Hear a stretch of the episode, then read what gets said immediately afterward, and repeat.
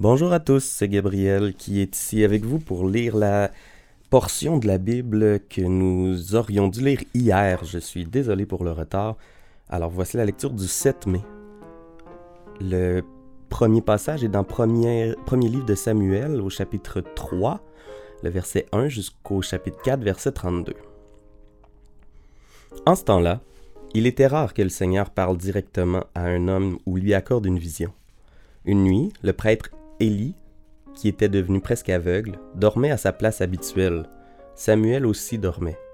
Il était dans le temple du Seigneur, près du coffre sacré. Avant l'aube, alors que la lampe du sanctuaire brûlait encore, le Seigneur appela Samuel. Celui-ci répondit Oui, maître. Puis il accourut auprès d'Élie et lui dit Tu m'as appelé, me voici. Je ne t'ai pas appelé, dit Élie. Retourne te coucher. Samuel alla se recoucher. Une seconde fois, le Seigneur appela Samuel. L'enfant se leva et revint dire à Élie Tu m'as appelé, me voici. Non, mon enfant, répondit Élie, je ne t'ai pas appelé, retourne te coucher. Samuel ne connaissait pas encore personnellement le Seigneur, car celui-ci ne lui avait jamais parlé directement jusqu'alors. Pour la troisième fois, le Seigneur appela Samuel. Samuel se leva, revint trouver Élie et lui dit Tu m'as appelé, me voici. Cette fois, Élie comprit que c'était le Seigneur qui appelait l'enfant. Il lui dit alors Va te recoucher, et si on t'appelle de nouveau, tu répondras Par le Seigneur, ton serviteur écoute. Samuel alla donc se recoucher à sa place. Le Seigneur vint et se tint là, comme les autres fois. Il appela Samuel, Samuel. L'enfant répondit Parle, ton serviteur écoute. Le Seigneur déclara à Samuel, Je vais frapper Israël d'un malheur tel qu'il fera l'effet d'un coup de tonnerre sur ceux qui l'apprendront. Ce jour-là, je réaliserai à l'égard d'Élie et de sa famille tous les malheurs dont je les ai menacés, sans rien négliger. Je l'ai averti que je condamnais sa famille pour toujours.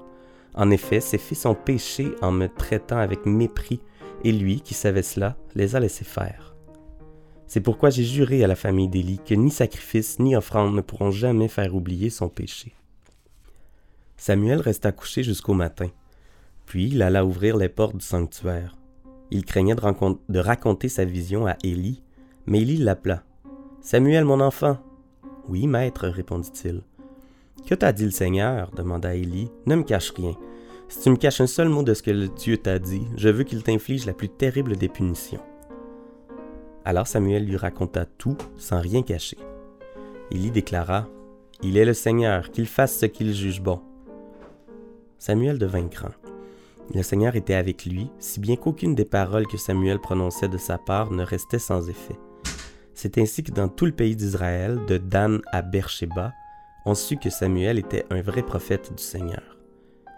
Le Seigneur continua de se manifester à Silo, en effet, c'est là qu'il se révélait à Samuel pour lui faire connaître sa parole, et Samuel transmettait cette parole à tout le peuple d'Israël. Un jour, les Israélites se mirent en campagne pour combattre les Philistins. Ils établirent leur camp à la pierre du secours, tandis que les Philistins établissaient le leur à Aphek. Les Philistins se mirent en ordre de bataille contre les Israélites. Le combat fut acharné. Les Philistins écrasèrent les Israélites et leur tuèrent environ 4000 hommes dans cette bataille. Lorsque les survivants arrivèrent au camp, les anciens d'Israël se dirent Pourquoi le Seigneur a-t-il laissé les Philistins nous écraser aujourd'hui Allons donc à Silo chercher le coffre de l'alliance du Seigneur. Quand le Seigneur sera au milieu de nous, il nous sauvera de nos ennemis. On envoya alors des gens à Silo pour en ramener le coffre de l'alliance du Seigneur, le Dieu de l'univers, qui siège au-dessus des chérubins. Les deux fils du prêtre Élie, Ophni et Pinas, accompagnèrent le coffre sacré. Dès qu'il arriva au camp, les soldats israélites firent une si grande ovation que la terre en trembla. Les Philistins entendirent cela et s'écrièrent Que signifie cette bruyante ovation dans le camp des Hébreux? Lorsqu'ils surent que le coffre du Seigneur était arrivé au camp d'Israël, ils prirent peur. Ils se disaient en effet Dieu est arrivé dans leur camp. Précédemment, il n'y était pas, mais maintenant, malheur à nous. Oui, malheur à nous. Qui nous sauvera du pouvoir de ce Dieu si puissant qui a infligé aux Égyptiens toutes sortes de fléaux dans le désert? Allons, Philistins, montrons-nous courageux et soyons des hommes. nous risquons de devenir des esclaves des Hébreux, tout comme ils ont été les nôtres. Combattons-les donc courageusement. Les Philistins engagèrent alors le combat. Les Israélites furent battus et s'enfuirent chez eux. Ce fut une très lourde défaite. Trente mille soldats israélites furent tués, le coffre sacré fut pris par les Philistins, et les deux fils d'Élie, Ophni et Pinas, moururent. Le même jour, un homme de la tribu de Benjamin s'échappa du champ de bataille et courut jusqu'à Silo. En signe de tristesse, il avait déchiré ses vêtements et mis de la poussière sur sa tête. Élie était au bord de la route, assis sur son siège. Il attendait avec impatience, car il était très inquiet au sujet du coffre sacré de Dieu. L'homme entra dans la ville et annonça la nouvelle. Alors tous les habitants se lamentèrent à grands cris. Élie entendit ces cris et demanda ce que cela signifiait. L'homme vint en hâte lui apporter la nouvelle. Élie avait alors 98 ans et il était totalement aveugle. L'homme lui dit Je viens d'arriver du combat. Je me suis enfui aujourd'hui même. Que s'est-il passé, mon garçon demanda Élie. Les Israélites ont pris la fuite devant les Philistins, répondit le messager. Ce fut une lourde défaite pour notre armée. De plus, tes deux fils, Ophni et Pinas, sont morts, et le coffre sacré de Dieu a été emporté par les Philistins. Au moment où le messager mentionna le coffre sacré, Élie, qui était sur son siège, tomba à la renverse, en travers de la porte du sanctuaire. Il se brisa la nuque et mourut, car il était lourd et âgé. Il avait été à la tête du peuple d'Israël pendant quarante ans. La belle-fille d'Élie, la femme de Pinas, était enceinte et près d'accoucher. Lorsqu'elle apprit que les Philistins s'étaient emparés du coffre sacré et que son beau-père et son mari étaient morts, elle s'accroupit car les douleurs l'avaient saisie et elle accoucha. Puis, comme elle était sur le point de mourir, les femmes qui se tenaient près d'elle lui dirent N'aie pas peur, tu as donné naissance à un fils. Mais elle ne répondit rien elle ne fit même pas attention. Par la suite, elle déclara Puisque la gloire de Dieu a quitté Israël, je donne à l'enfant le nom d'Ikabod. Ce nom signifie Il n'y a plus de gloire. Était allusion à la prise du coffre sacré et à la mort de son beau-père et de son mari. Elle affirma ainsi que la gloire avait quitté Israël parce que le coffre du Seigneur avait été emporté par les ennemis.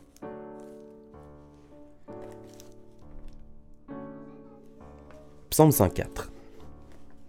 Je veux dire merci au Seigneur. Seigneur mon Dieu, tu es infiniment grand. Tu t'habilles de splendeur et de majesté.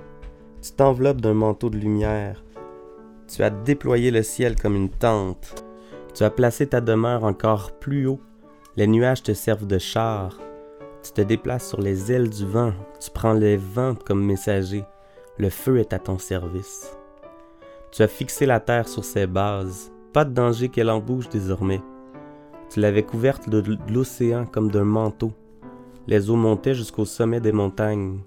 Mais tu les menaças, elles s'enfuirent. Au bruit de ton tonnerre, elles prirent la fuite, grimpant sur les sommets, descendant les vallées jusqu'à la place que tu leur avais fixée. Tu leur traças une limite à ne pas franchir pour qu'elles ne viennent plus couvrir la terre. Tu conduis l'eau des sources dans les ruisseaux, elle se faufile entre les montagnes. Tous les animaux peuvent y venir boire, et l'âne sauvage y calme sa soif. À proximité, les oiseaux ont leur nid et chantent à l'abri du feuillage. Du haut du ciel, tu fais pleuvoir sur les montagnes. Tu veilles à ce que la terre ait assez d'eau. C'est toi qui fais pousser l'herbe pour le bétail et les plantes que les hommes cultivent. Ainsi, la terre leur fournit de quoi vivre, du vin pour les rendre gais, de l'huile pour leur donner bonne mine, du pain pour leur rendre des forces. Même les plus grands arbres ont l'eau qu'il leur faut, les cèdres du Liban plantés par toi, Seigneur. Les petits oiseaux viennent y faire leur nid, et la cigogne s'installe sur les cypresses. Les hautes montagnes sont pour les bouquetins, et les rochers servent de refuge aux damans. Tu as fait la lune pour fixer les dates, et le soleil qui sait l'heure de son coucher. Tu envoies l'obscurité, voici la nuit, l'heure où s'animent les bêtes des forêts. Les jeunes lions rugissent après leur proie. Ils réclament de toi leur nourriture. Quand le soleil se lève, ils se retirent et vont se coucher dans leur tanière. L'homme sort alors de chez lui pour aller au travail et peiner jusqu'au soir. Seigneur, quelle est vaste ton activité, avec quel art tu nous as tout fait. La terre est remplie de ce que tu as créé. Voici la mer, immense à perte de vue. Tant d'êtres s'y meuvent, petits et grands, qu'on ne peut les compter. Des navires la parcourent en tous sens, et aussi le dragon marin, le Léviathan. Tu l'as inventé pour jouer avec lui. Tous ces êtres dépendent de toi pour recevoir leur nourriture au bon moment. Si tu la leur donnes, ils la prennent. Si tu ouvres les mains, ils ont tout ce qu'il faut. Mais si tu refuses, les voilà terrifiés. Si tu leur reprends le souffle de vie, ils expirent et redeviennent poussière. Tu leur rends le souffle et les voilà recréés. Tout devient nouveau à la surface du sol. Que ta gloire, Seigneur, dure toujours. Réjouis-toi de ce que tu as fait. Tu regardes la terre et la voilà qui tremble. Tu touches du doigt les montagnes et les voilà couvertes de fumée. Je veux te chanter toute ma vie, mon Dieu, je te célébrerai par mes chants tant que j'existerai. Que mon poème te plaise, Seigneur, moi qui suis si heureux de t'avoir comme Dieu. Ceux qui se détournent de toi doivent disparaître de la terre, qu'il n'y ait plus de gens sans foi ni loi. Oui, je veux te dire merci, Seigneur. Alléluia, vive le Seigneur.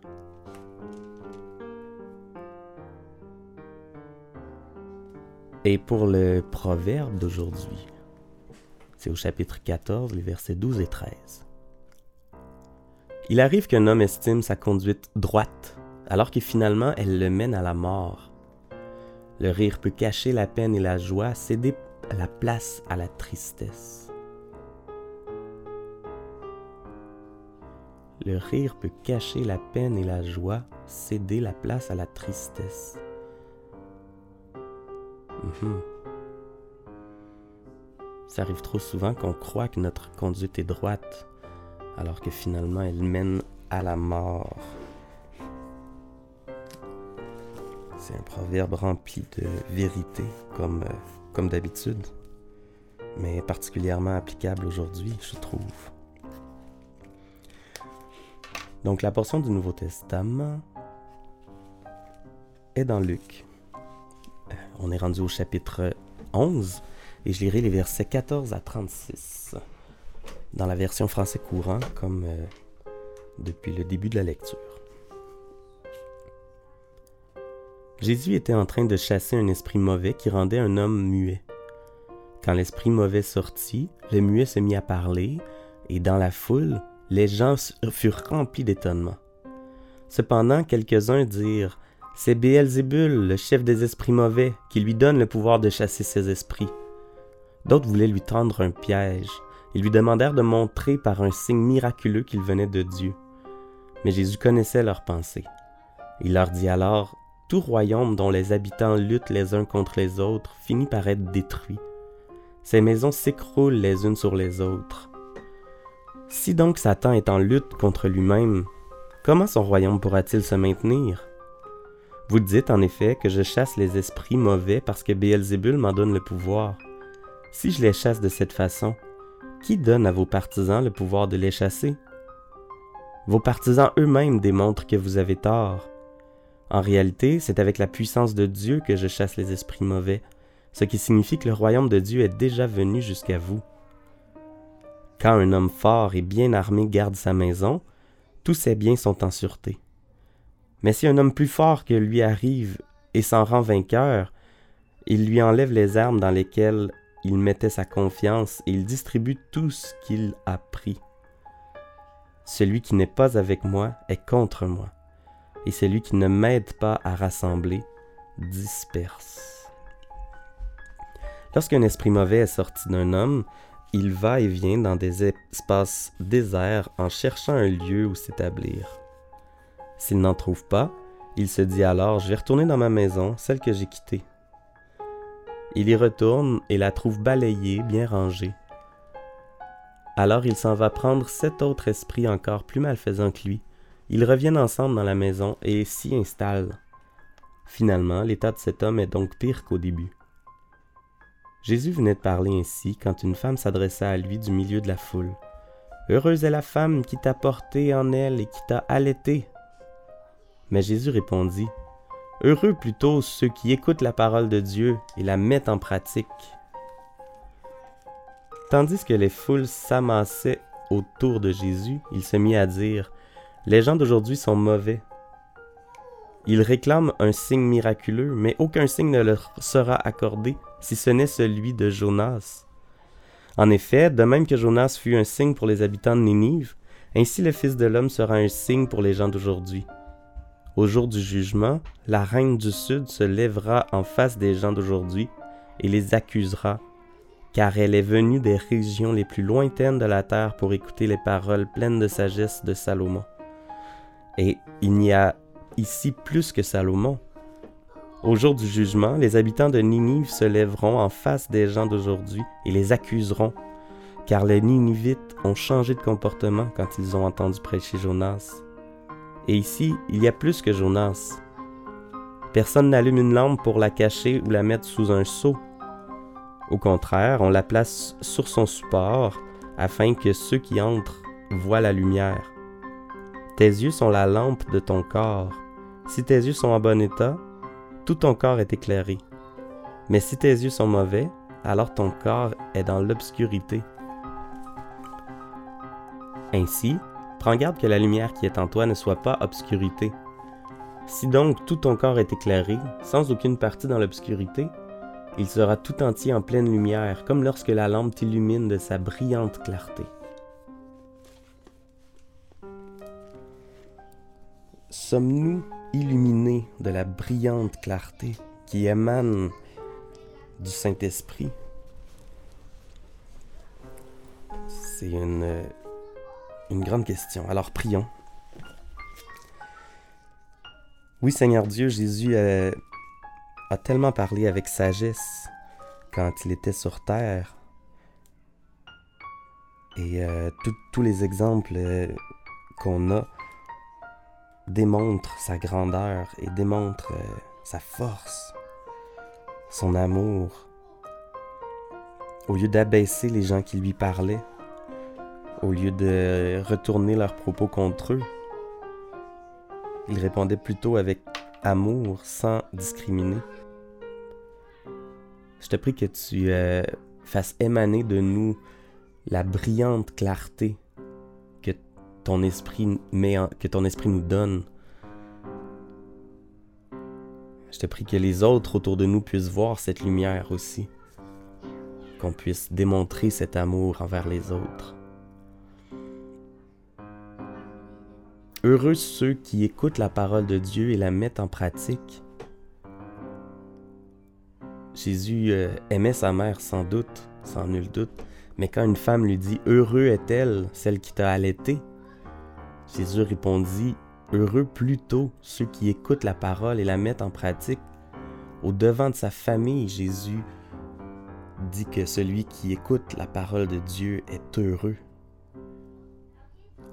Loué sois-tu pour cette grandeur. Loué sois-tu parce que tu as le contrôle de nos vies. Seigneur, je te prie que hum, ce soit pas notre conduite qu'on estime droite, mais plutôt ta conduite. Qu'on se, se réfère toujours à, à ton exemple pour ne pas croire qu'on est, qu'on est droit alors que finalement on, ne l'est pas. Mais qu'on mette plutôt notre confiance en toi, Jésus, pour tout ce qui, euh, pour tout ce qui nous arrive, pour tout ce qui est, pour tout, l'avenir qui, qui nous est réservé, notre futur. Merci pour tout ce que tu nous as donné, la terre, la mer, les forêts, la verdure, la nourriture. Et euh, comme dit le psalmiste, je veux te louer toute ma vie par des chants. Que mon poème te plaise, Seigneur. Amén.